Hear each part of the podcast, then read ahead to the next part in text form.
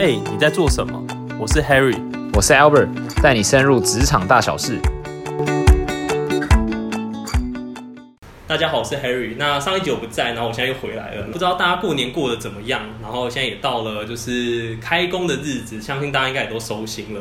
那呃，以我的了解，好像近期好像是一波转职潮。如果以华人社会来说，通常领完年终好像就要离开的感觉。如果想换工作的话，是一个时机。那 Albert，你觉得呢？是这样吗？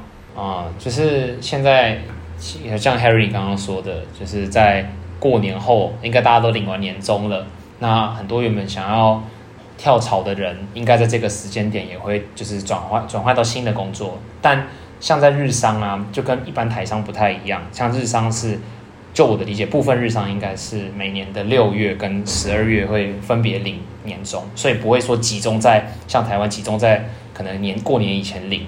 所以也可以，当然这件事情也可以避免说有这种跳槽的情况发生。嗯那也刚好透过聊到这件事情，我们也有请到这一次，就是为了想要更深入了解日商的文化啊，跟一些内部大概大概在做什么的。那我们这次请到目前在日商就职的 Sarah 来当我们这一集的来宾。Hello，大家好。Hi，Hello 好，那 Sarah 目前是在日，只是在日商的商社上班。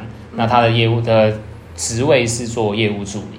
那 Sarah，你可以先简单帮我们介绍一下商社是什么吗？因为我想说，台湾应该对于商社这个行业应该不是太了解才对比。较陌生。嗯，嗯，在台湾的话，对我来说，商社就是进出口贸易这样。对，然后差不多像我们的话，也会有三角贸易相关的事情。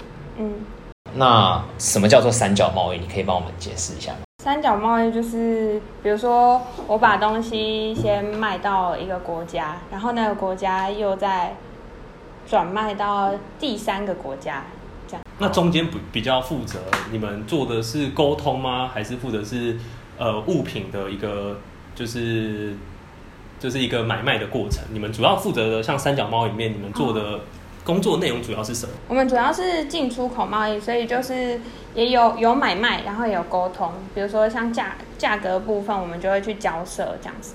嗯，所以这部分的话会变成，那我举个例，意思是说，可能有一个就是公司要跟要买一项产品，那是要经过你们这边去跟那个产品的公司去做一个呃包含就是价格的一个沟通啊，然后协商的部分这样。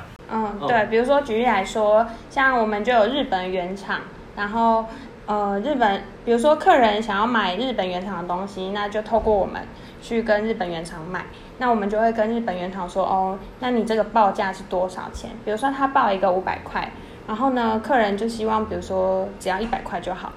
那我们就会去中间调一下价格，看比较适合怎么样价格给客人这样子。所以这样听起来，刚刚前面讲的贸易的进出口这一块，比较像是在做代理商的工作，但价格的协商这一块，应该就比较类似像是中介这种工作。但当然，等于同时你要处理到卖方的需求端的问题，还有卖呃买方需求端的问题，跟卖方的，就是对于他们的收益上面的考量，所以等于你要去做这个中间的每一盒。我这样的理解对吗？对，就是一个中间的中介商的感觉。嗯，那在那你针针对商社这一块，你还有其他再需要再补充，再让大家更了解的吗？你觉得？嗯，比如是像我们的公司，可能就是比较会跟台湾的比较大间的公司去做贸易上的往来，对，所以就是有点政经相关的事情也会牵扯到。所以意思是说，因为具有一些人脉上面的基础，所以比较好去接触到一些大公司的案件。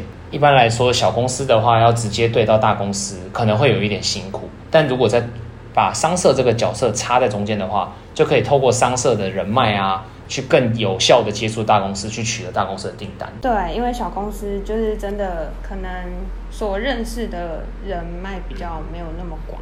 好，那好，那大概对上市有一定的了解之后，我比较想要听听那业务助理的一般的工作的内容啊，或是日常大概在做的工作，可以跟我们分享一下吗？我平常的，因为我们部门是有关于售后服务相关的，那我们的日常就是把一些进出口货物的报单啦、就是转交给客人这样子，或者是有一些原厂报价来的事情跟一些议价的东西，都会再 pass 给客人。嗯，这听起来比较像是一个部门的工作。那身为业务助理呢，你主要的话是协助像要怎么样协助业务，然后或者是可以在这个部门里面担任什么样的职位？因为业务的话本身就是，呃，要往外去跟客户交涉嘛。嗯那比如说他们开会，开会完的资料，比如说有一些同整相关的 Excel 同整啦，或者是一些呃文书要寄送，或者是嗯、呃 mail 上面要联络的事情，我们这边都会做协助。所以听起来 Sarah 的工作比较是呃后勤资源跟一些可能呃一些行政上的一些流程先帮忙就是处理这样，然后再由其他的业务然后去做一个就是统统筹跟就是接下来执行的部分这样。对，就是他们前 前端处理作业的部分。好啊，那这边的话，想要就是更清楚的，请 Sarah 帮我们就是说明一下，就是哎，那业务助理跟业务之间的主要工作内容的权责划分是怎么样啊？然后你跟业务之间通常都怎么配合跟就是搭配这样？嗯，因为我们像我们的部门就是主要是售后服务相关的，所以业务的话通常是会拿到那个客人的订单，嗯，就是前端作业，就是比如说跟客人交涉、跟客人开会等等的这些沟通，都是由业务去处理。那拿到订单之后，后续这些货物是要进出口相关的，这就是由我们业务助理来对应这样子。所以基本上照你说的，那在业务一旦拿到订单后，他就不会再跟那个客人继续接洽，因为如果只是在订单上的处理的话，由业务助理负责嘛。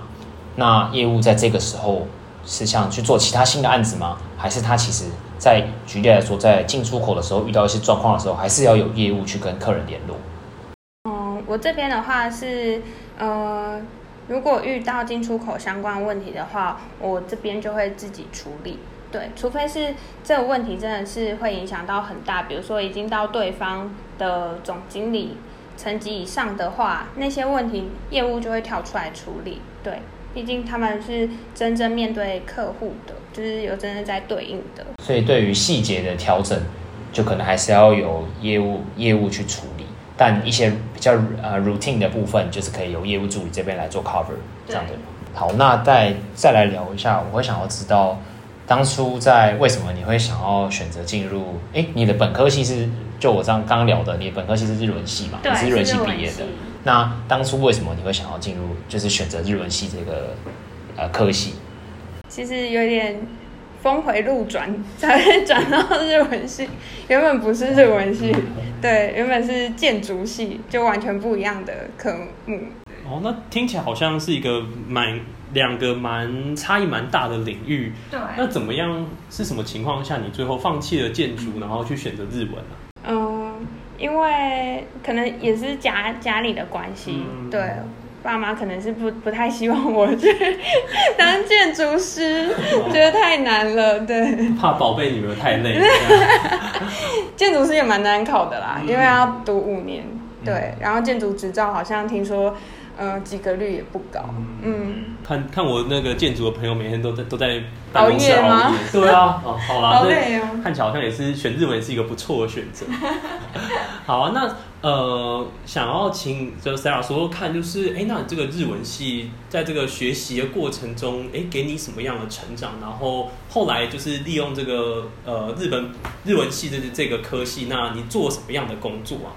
嗯，毕业之后有去日本，就是做服务业相关的工作，就是在 Outlet 对，然后跟日本主管工作的经验，跟一些呃平常跟日本人的对应之后，才后来就顺利进入这间公司这样。哦，呃，哎，那刚刚就是 Sarah 有谈到，就是哎，那个在日本工作跟日就是台湾日商工作之间的一些氛围啊，然后还有一些感觉上的差异。不过听起来，就是日本工作这个经验，其实也对你来说也是一个蛮大的挑战，跟一个就是蛮不容易的一件事情。因为毕竟也离乡背景，然后到一个新的环境学习。当初怎么会想做这个决定？是想要就是对于自己的日文能力有一些提升吗？那还是有什么样的考量？一开始是因为是日文系的嘛，所以就会听很多朋友说哦，喜欢想想要去日本打工度假什么，所以我那时候就是还没有找工作，就大四那时候，我就想说先把就是打工度假的那个签证先拿到，当我的最后备案。如果我真的找不到工作的话，我就可以用那个，然后去日本玩一年这样。然后后来因为日系上有那个派遣公司，就是呃。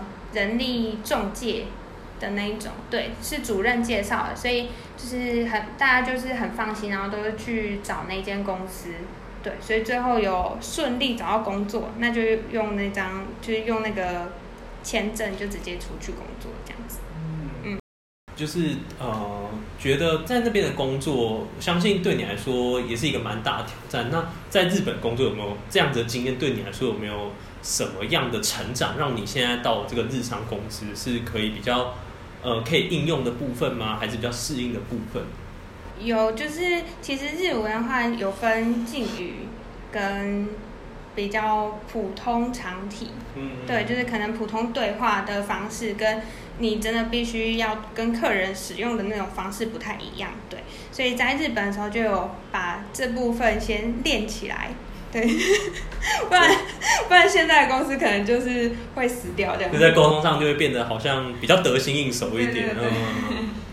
那你在日本工作的时间做了多久啊？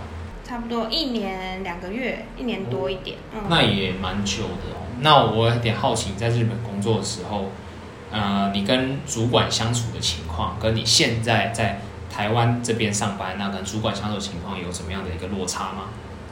在日本的话，就是全部都是日本人嘛，所以就是可能他们对于我们看的点就会不一样。比如说，像每天就会有业绩的压力，对，因为我们就是要贩卖东西嘛，所以就会每一天或者是每个月、每一周都有不一样的目标要去设定这样子。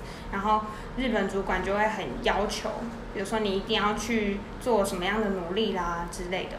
那台湾这边的公司的话，主管就会是台湾人，那呃也也会有日本人，但是可能就是更高层级，但直接对上的主管就会是台湾人。那台湾人的话，就是可能讲的中文就会比较 比较 free 吗？对，就不会到那么痛苦。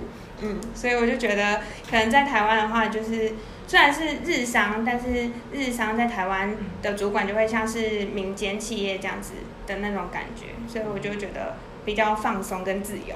嗯，那刚刚你有提到，就是你跟日本主管跟台湾主管的相处模式是感觉比较像是语言上的差异。嗯，那我现在想知道，在日本人跟台湾人的那文化上跟习惯上的差异，又会是怎么样的一个模式？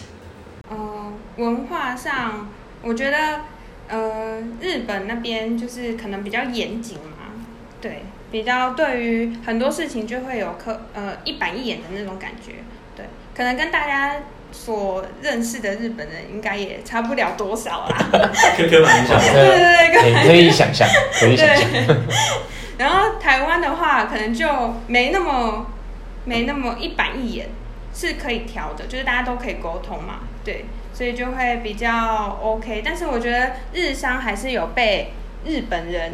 的这个文化所影响，毕竟主管上面的人就是日本人，就也是日本主管，对，然后社长就也是日本人，对，所以我觉得多多少少还是会被被影响嘛，被那个文化冲击，对对对。哎，刚刚 Sarah 听了一个蛮有趣的，说文化冲击，那呃，冲击像是什么方面的冲击啊？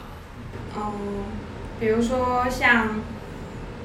应酬方面哦，好像我们看日剧很常，有一堆人在那边居酒屋唱歌，华灯初上的。对，而且还是除了当晚的应酬之外，说不定还有二次会跟三次会，就是一定会。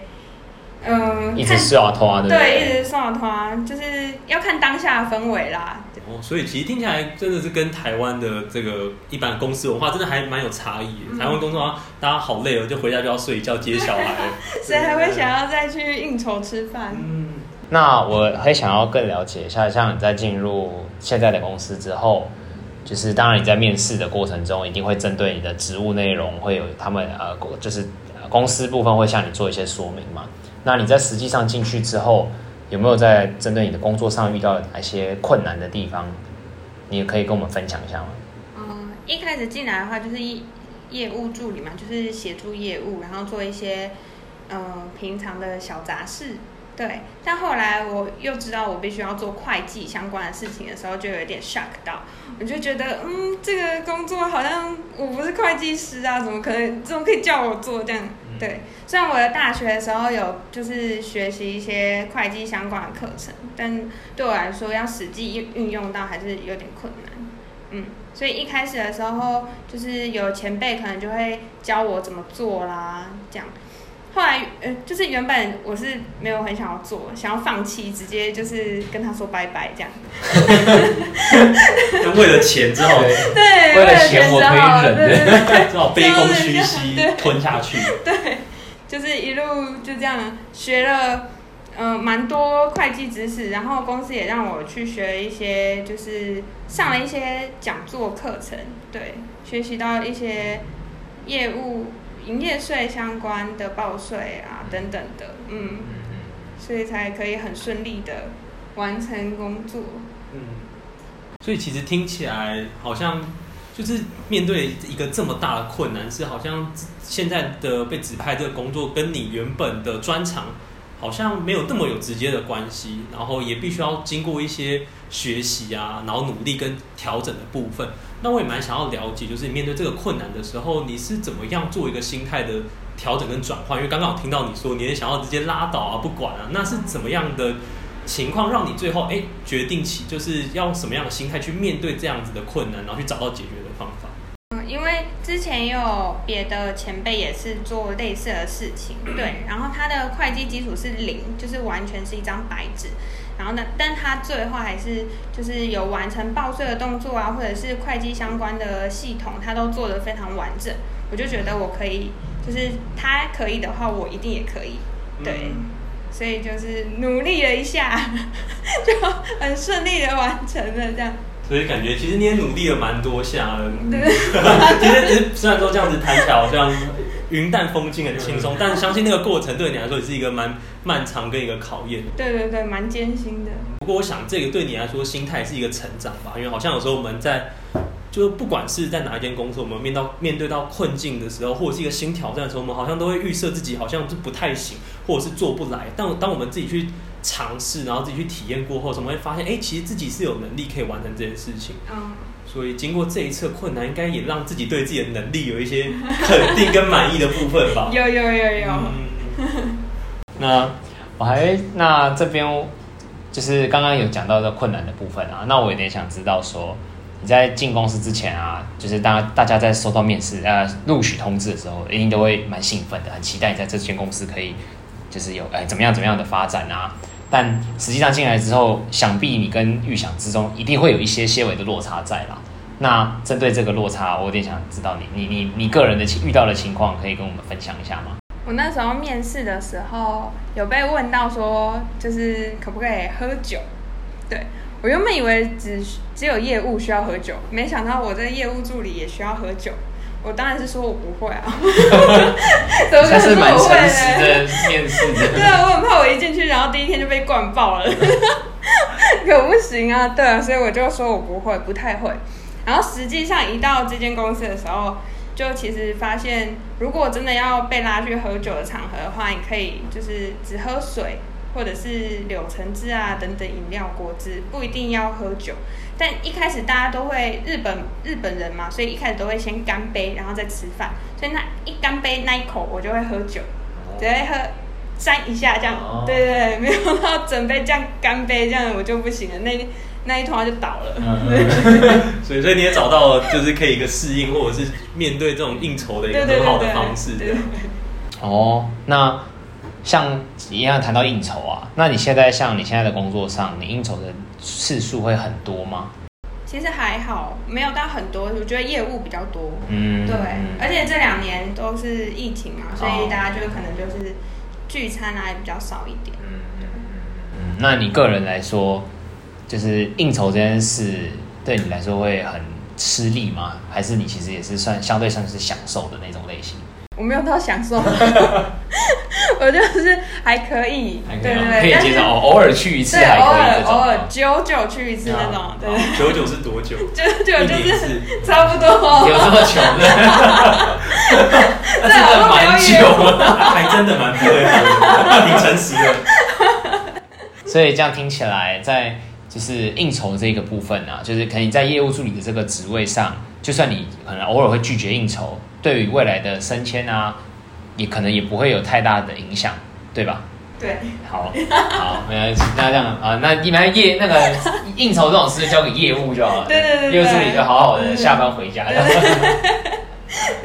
啊，我顺便想了解一下，就是你在工作上面的加班的次数会是频率大概是怎么样？因为以往常常听到说日商的加班很很多啊，然后大家都很晚很晚回家啊。在公目前你待的公司也是这样。我待的公司绝对不会发生这种事情。你看，在那个别的部门，就是一下班，比如说我们下班时间是五点半，五点四十分之后开始那个灯就开始关关关关关关，然后到六点的时候，你觉得那那边就是一片黑这样。哦，对，所以其实加班次数没有很多，哦偶尔啦，偶尔，嗯但是相信偶尔都会比其他外面公司还要好吧。哦对，有些人就是天天加班的。听起来蛮幸福的。那那一片黑不是去喝酒，去应酬吗？太痛苦了吧？好，那我刚刚有提到，就是哎、应酬跟就是升迁不会画上对等关系。那我就想知道一下，在一般普遍对像你们公司的，就是在升迁上的这件事情，大概的一个制度会是什么样的一个模式啊？那个制度就跟外面的那个民间企业是一样的，就是一样会有呃职等的划分，然后呃外面的话应该是以年资来看升等升迁的制度。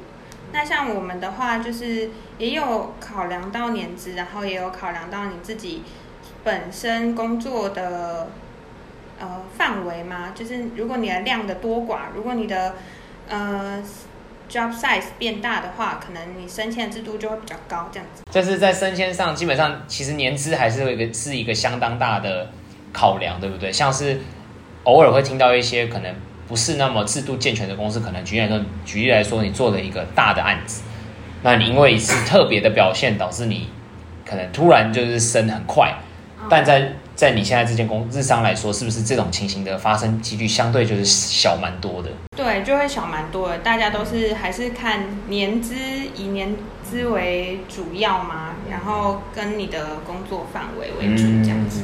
所以就是可以媳妇熬成婆这样，就是慢慢等，时间长了就是你的，看你有没有那个耐心跟他耗而已。对对对，像他有一句那个戏棚下站久了就是你的。哦，哎，不错哎，这个比喻应该蛮容易蛮好的蛮容易了解的啦。反正就是愿意蹲就就对对。，就是你的。就跟公务员好像也蛮像的哦。对，蛮像的。只是公务员要很努力的考试。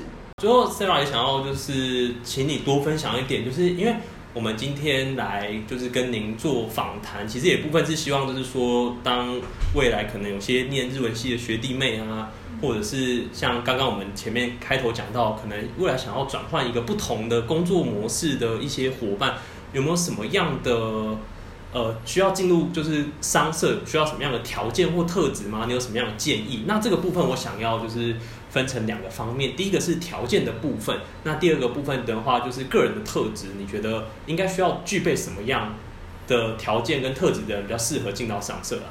好，那我先说条件的硬实力的部分好了，就是我觉得 N one 至少要拿到。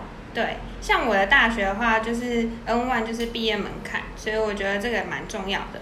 那接下来是因为我是业务助理相关的工作，所以这工作内容跟国国贸相关的知识，就是也必须要熟悉，我觉得会比较好一点。那为什么会需要国贸相关的知识啊？是因为刚刚有提到你在商社上会需要有一些三角贸易啊，有些进出口贸易的工作存这这些成分存在，所以国贸知识相对来说也相对蛮重要的，对不对？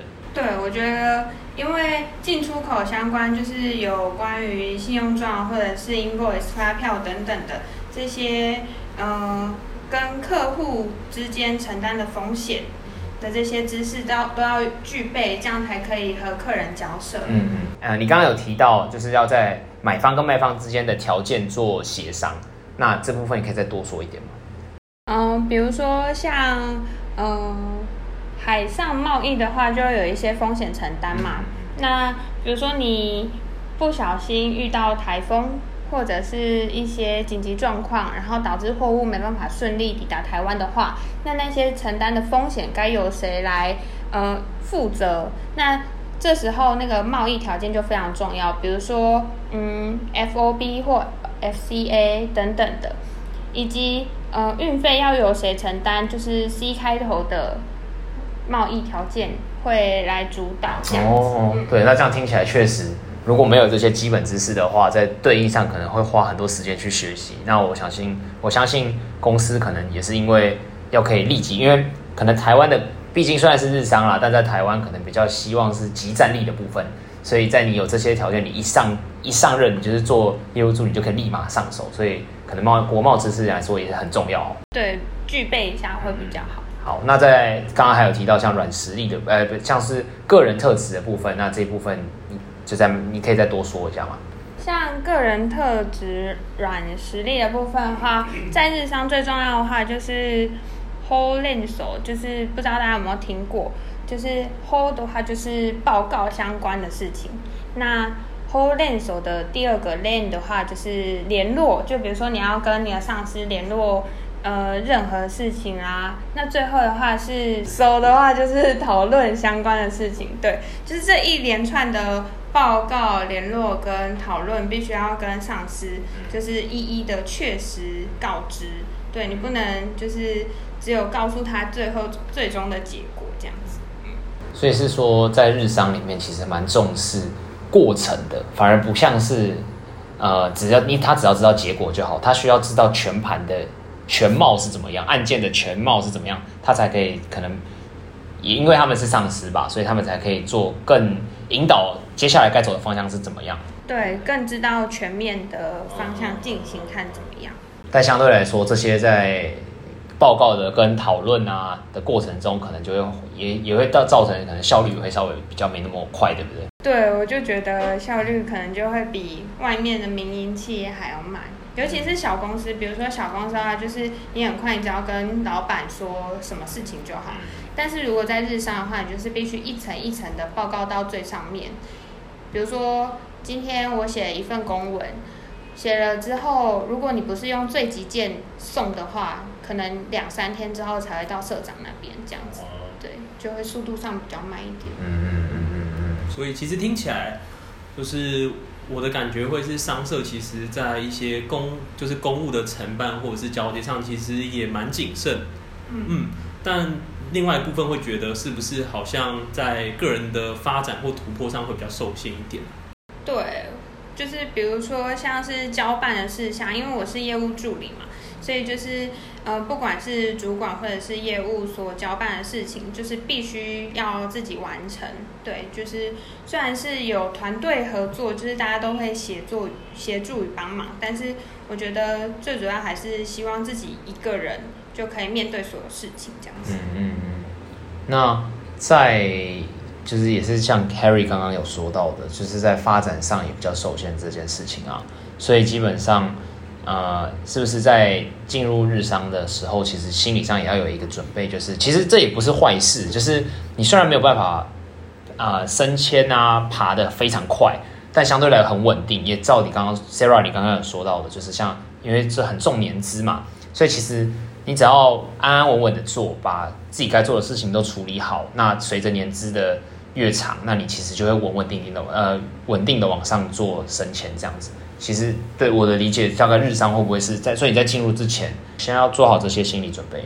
嗯，就是我一开始进来的时候，进来之前是没有想到会这么像公务员的一份工作。我进来之后，发现周遭的人，就是呃，周遭的姐姐们嘛，或者是主管们，都是做了最起码有二十年吧，就是很多就是二十几年，甚至比我。还要大的年数的都有。对，所以我就觉得这间公司应该是稳定，就是如果你真的想要偏稳定，然后呃每年固定拿两次奖金 的话，你就可以就是随时想要进来都 OK 这样。哎，所以这样听起来是不是就很像那个、啊，就是日商呃日本文化不是有一个名词叫做年功序列制？嗯，对，基本上所以现在日常里面大概还是只有这个风气存在，对不对？对，还是有。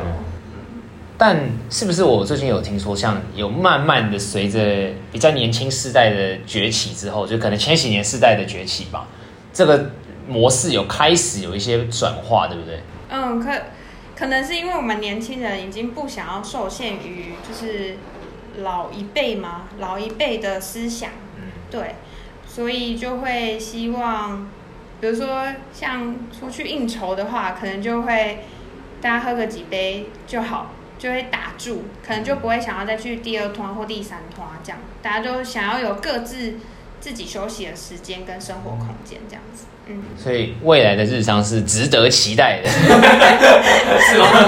对，大家可以踊跃进来一下。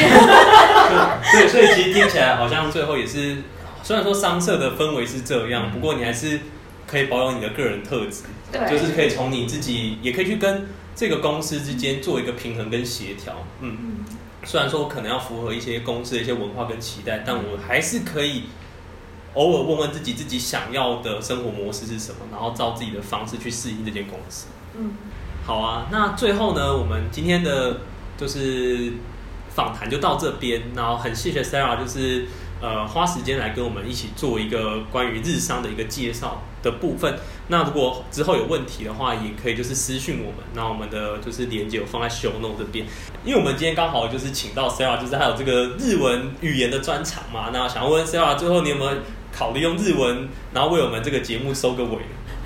以上です。ありがとうございます。哎、你刚刚说什么？也许有些人听不懂，你可不可以解释一下？也许吧，应该蛮多人听不懂。我想大家，我想你讲这么快，大家应该都听不懂。就是说，以上就是我的说明，谢谢大家。那就很感谢各位的各位听众的收听。那，嘿，你在做什么？我们下次见，拜拜拜拜。